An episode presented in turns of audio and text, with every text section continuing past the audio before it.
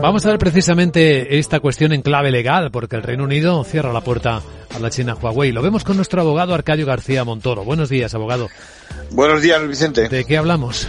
Pues eso, se confirma esa prohibición del uso de la tecnología 5G de la empresa china Huawei en el Reino Unido y el motivo legado ya sabemos que es que permite, dicen, espiar y controlar aquellos países que la instalan. Bueno, el Reino Unido se suma así a la política de Estados Unidos BT es la gran afectada, mientras que otros competidores tipo Nokia y Ericsson están preparados para repartirse el mercado. La decisión abre el frente de reclamaciones de proveedores, que hasta ahora, bueno, hasta el mes de enero seguían incorporando esta tecnología. Y por otra parte, se esperan represalias de China, sin olvidar tampoco a los usuarios que se preguntan a estas alturas si pueden perder prestaciones en sus equipos. Porque, ¿cómo puede afectar a quienes tengan equipos de esta marca, de Huawei?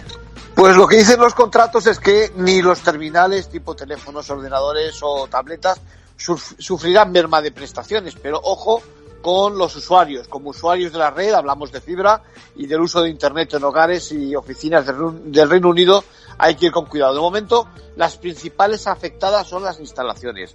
Son muchas las sustituciones de equipos, por lo que las gran perjudicadas de inmediato son las empresas instaladoras por todo el país que tienen que realizar los cambios que suponen altos costes. Además, están, por supuesto, los puestos de trabajo que Huawei tiene en el Reino Unido. En conclusión.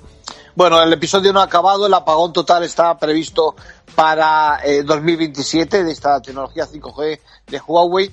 El problema es que hasta entonces nos preguntamos qué otros países se sumarán poco a poco a esta decisión.